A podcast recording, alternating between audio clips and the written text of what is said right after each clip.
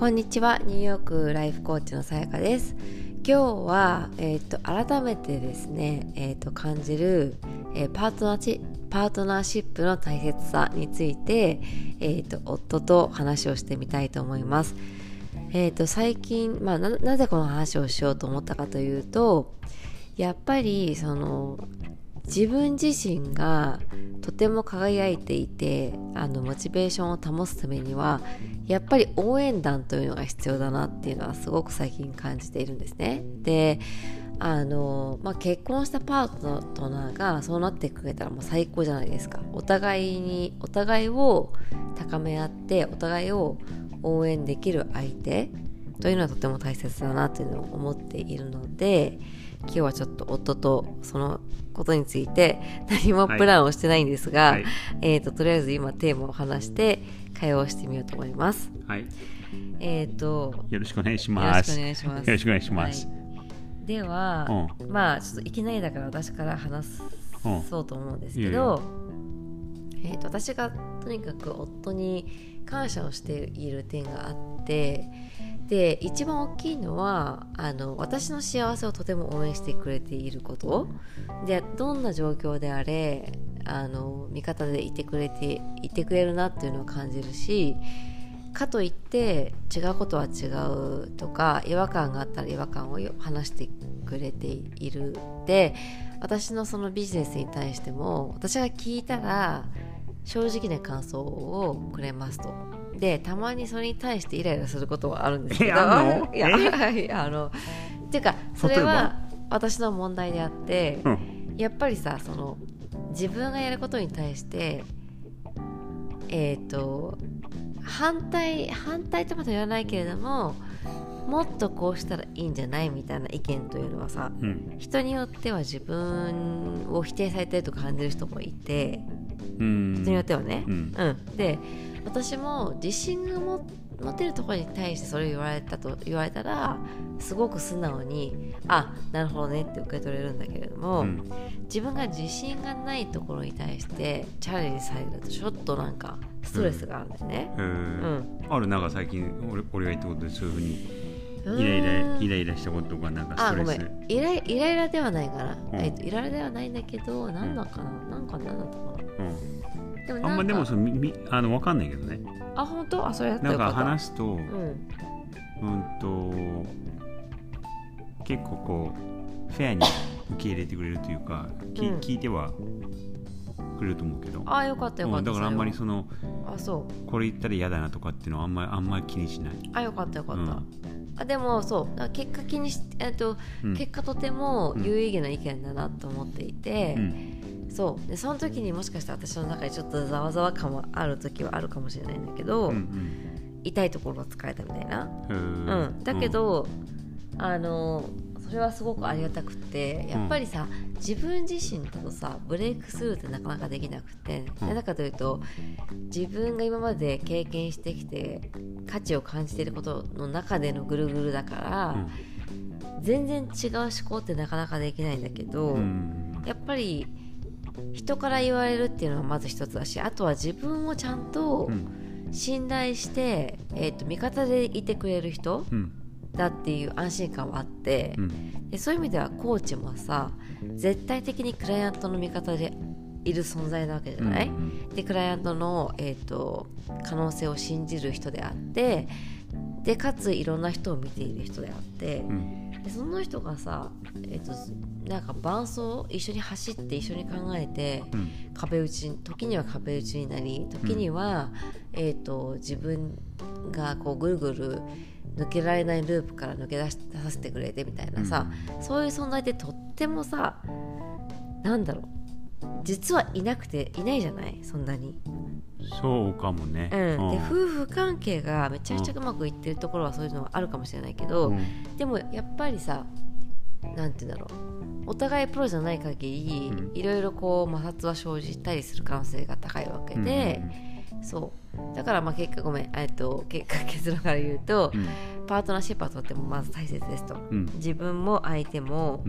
もう1レベル2レベル3レベル上に行くためにはとても必要です、うん、でもしそれができないのであればやっぱりコーチングはとても有効ですっていう、うん、今意見なんだけど、うん、なんかそれに対して意見えっと一番最初のそのあありがたいところは何かって、えっと、それを聞かれた時に一番最初に思ったのは、意見交換ができること。あそれは嬉しいな。そう。あのーもちろんねその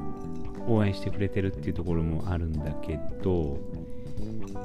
あの結構ストレートの意見をいろんなことに対して言ってくれる、うん、うん、っていうのが、ね。うん、えっ、とありがたくて、それは仕事のことでもあればうん子育てのこととかもあったりだったりとか、うん、住むところだったりとか。で確かにその意見が違うところがもちろんさ人間だから100%それが一致してるってわけではないじゃない、うん、でもそれを交わすことによってそういう違いも受け入れられるというか、うん、うんうん、別にそれが違ってもさ、悪いことじゃないし、最終的にはお互いが向かってるところはあの家族として一緒だから、うん、うん、なんかそういう違いも受けられてその意見交換ができるっていうことはなんかあのありがたいなっていうのはよく、うん、よく感じる？あうん、それは嬉しいね、うん、やっぱりあれなのかな？同じゴールを共有するっていうことが大事なのかな、じゃあ。そうね。あのなんかあんあんまりこう同じゴールが何かってことは話してなくないとは思うんだけど、うん、でもねさやが成功すればそれは俺に対してもいいわけだし俺が成功すればさやに対してもいいわけだし、うん、えー、子供がいい環境でいれればそれは家族に対していいことだから、うん、うん、であとなんか大なんだろうあのー、テイストあでもテスト違うかな。違うところあるとは思うけど、うん、そんなに大きくはずれてないと思うし、うん、いいろんなことに対する価値観例えば、えっと、教育がどうのこうのとかうんとライフスタイルがどうのこうのとか、うん、っていうところはあんまりずれてないと思うんだよね。うん。育ってきた環境は違うけど、うんと金銭的な感覚とかもそんなにずれてはないとは思う。だからそういうことに対しての意見交換が、うん、素直にできるのはそれはがそれが一番ありがたいかな。うん、それは嬉しいな。うん。うん、確かにそのなんだろう、うん、一個思ったのがまずお互いの考えてることをちゃんと相手に言えること、うん、うん、でやっぱりさなんて言うんだろうなうるさいと思う時ももしかしたらあるかもしれないけどでもやっぱり え私は思ってないけどねそれは、うん、だけどあの一般的な夫婦関係だと思う時があるかもしれないけれども、でもやっぱりさ相手に相手が考えてることを共有されなくなると寂しいわけじゃない。そうだね、うん、せっかくさこの人と人生共にしようと思って、うん、一緒にいて結婚したのにお互いが全然違う時間を生きていて、うん、お互いがお互いのなんて言うんだろうな便利使いみたいになっちゃうとさ、うん、すごく寂しいじゃない。もともとはさこの人と一緒に生きたいと思ったから結婚したわけじゃない、そうだからやっぱりそこの2人でいることの幸福感とか、あの時間の豊かさっていうのは、うん、キープする方法は絶対に確保した方がいいなっていうのは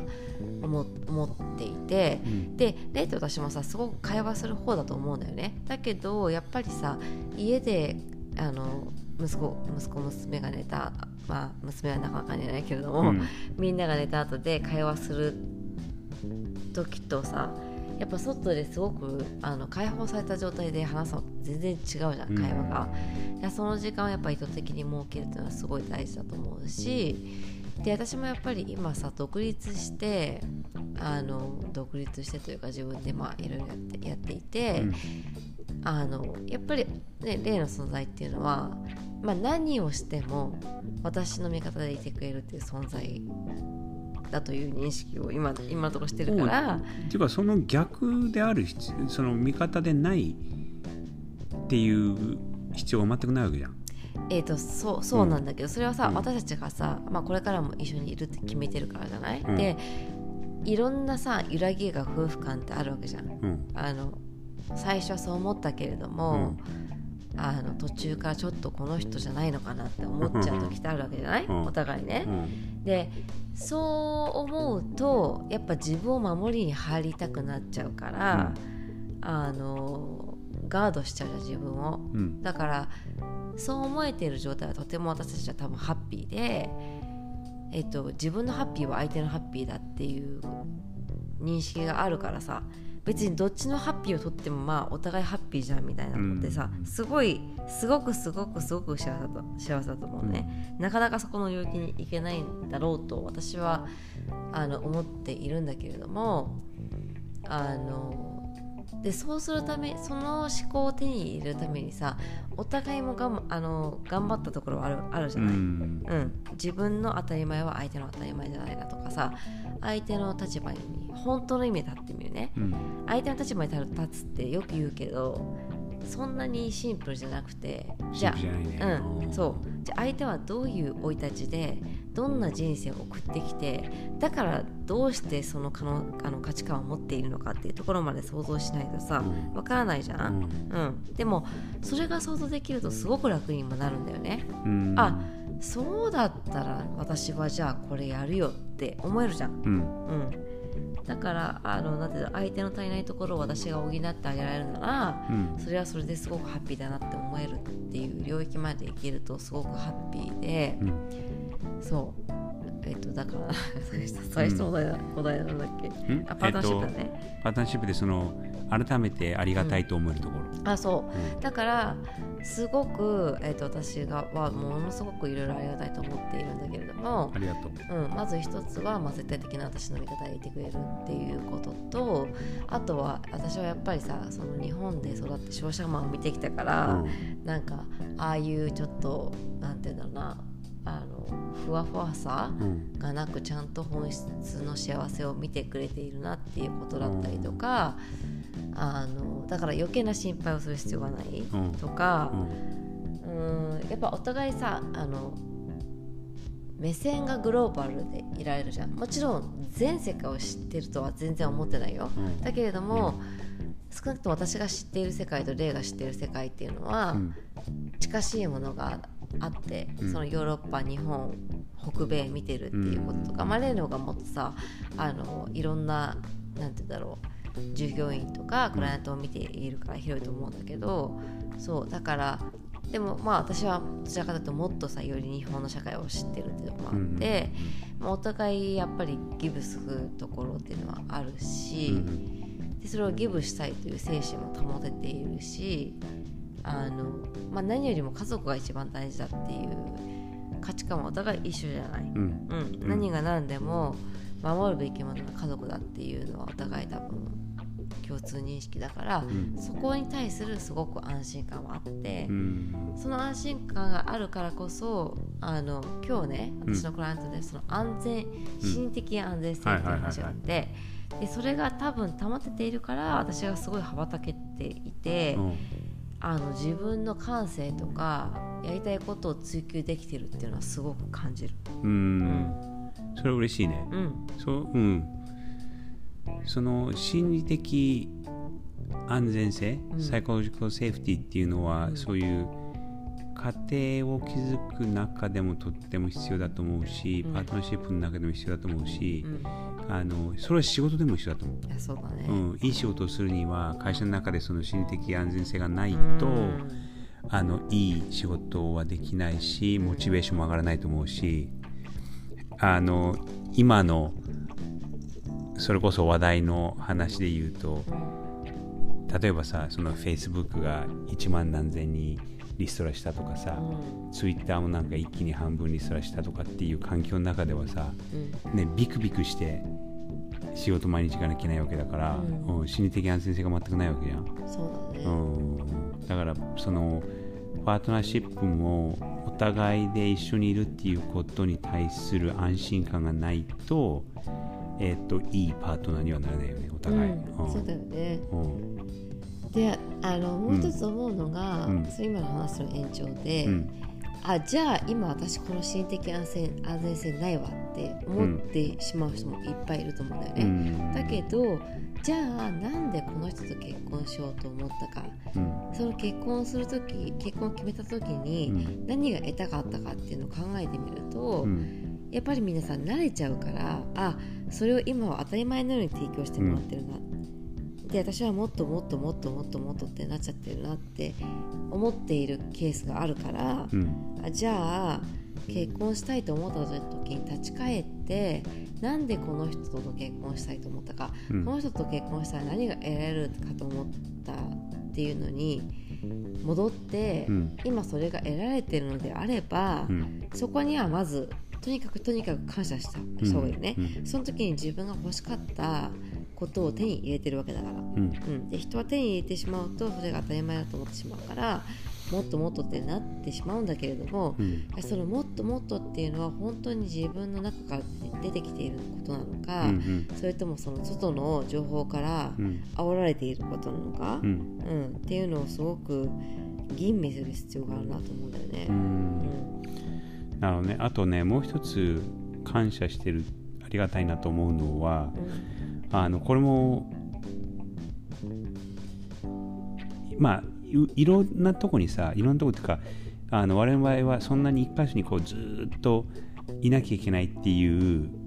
今のところ義務もないしでここに、ね、うん、2年間ぐらいで動いてるわけじゃない、うん、で新しい環境に来てんだけど当時サイの場合はあの日本からアメリカに動いてきたっていうことで全然違う環境にいるんだけどあの思った以上に新しい環境に対する適応能力があるなってのは思った。あありがとう、うん、あのねここ今住んでるところとか大変なところはいろいろあるけど物価が高いとか、うん、ね、汚いとか変な人がいっぱいいるとかっていうのはあるけど、うん、それなりにあの気に入ってるわけじゃない？いやすごく気に入ってる、うん、であのあどうしても日本に帰らなきゃいけないとか帰りたいとかっていう強いさ、あのストレスもないわけじゃない？ね、それはそれもありがたいね。その適新しい環境に対する、えー、適応能力。うん、それはそれを言っていただけるのはうん、私もすごい好きだってか前にニューヨークで自分で駐在に来た時よりももうもう格段にニューヨーク大好きになったし、まあ、特にダウンタウンっていうのはすごくさいろんな顔があるじゃない、ね、うん、ちょっと歩けばいろんな顔があって。で文化もあるし、うん、いる人たちもとても、ね、ユニークであのもうそれこそ、ね、めちゃくちゃ稼いでいる人からそうでない人までいろいろいて、うん、うん、すごくなんて言うんだろうな。あの他にない街だなと思って、ね、うん、ニューヨークはね。ないね。ユニークだねそういうところは、うん、うん、とってもユニークだと思う。そうだよね、うん、えっ、ー、とではどうしようかな。18, 18分分過ぎたのでまとめようかな、うん、じゃあやっぱりお互いの何て言うんだろう。まあ初心に戻って何がありがたかったかっていうことを再認識するっていうことと、あとは相手のやりたいこととか相手のハッピーを応援するっていうことそ,、れってすっごくすっごく大事だよね。あのそう相手の相手、まあ、結果的にその相手がハッピーだったら自分もハッピーになってくるわけだからさ。大好きだったそれは、ん？大好きだったらね相手がね。相手のことを大好きだったらね。えー、っと大好きじゃないとそうじゃないと？思ううん嫌いなまあ嫌いっていうのもあれだけど、うんうん、大好きじゃない人のハッてか意地悪された人のハッピネス。ああなるほどね。わかる、うん、そういうことね。オッケーオッケーわかったわかった、まあ、意地悪した人も悪い人ではないと思うんだけど、でも自分が大好きで結婚した人のハッピネスは、うん、自分のハッピネス。そうそう、うん、そこがなんか一番あのそれが一番あのーシンプルな方程式だなと思う。そうだね。うんまあいろいろそのそこに行くためには大好きだと思う思う、うん、思い続けるにはいろんな、あの葛藤があるけれども、ねね、でもそうだよね。うん、うん、シンプルに言うと、ね、そうだからそれができれば、あの問題はないか少なくとも問題は減ると思う。そうだね、うん、いろいろ紆余曲折あるけれども、うん、まあ、お互いのベクトルがはっきり認識できていれば、うん、まあ結果私たちはここに行きたいんだからだったら今何する必要があるっていう建設的な会話になるよね。そう。であとお互いが向いてるところがえー、と同じ方向だったら、うんそうね、そこへのたどり着き方が違うかもしれないけど、うん、最終的ゴールが、の目線が合ってれば、うん、なんとかなると思う。そうだね、OK、はい、はい、では改めてパートナーシップに大切なことを、うん、ナンバー2かな。ナンバー2かな？はい、うん、でした、はい、はい、今日も聞いてくださってありがとうございます。はい。それでは、えー、良い週末をお過ごしください。はい。素敵な一日をお過ごしください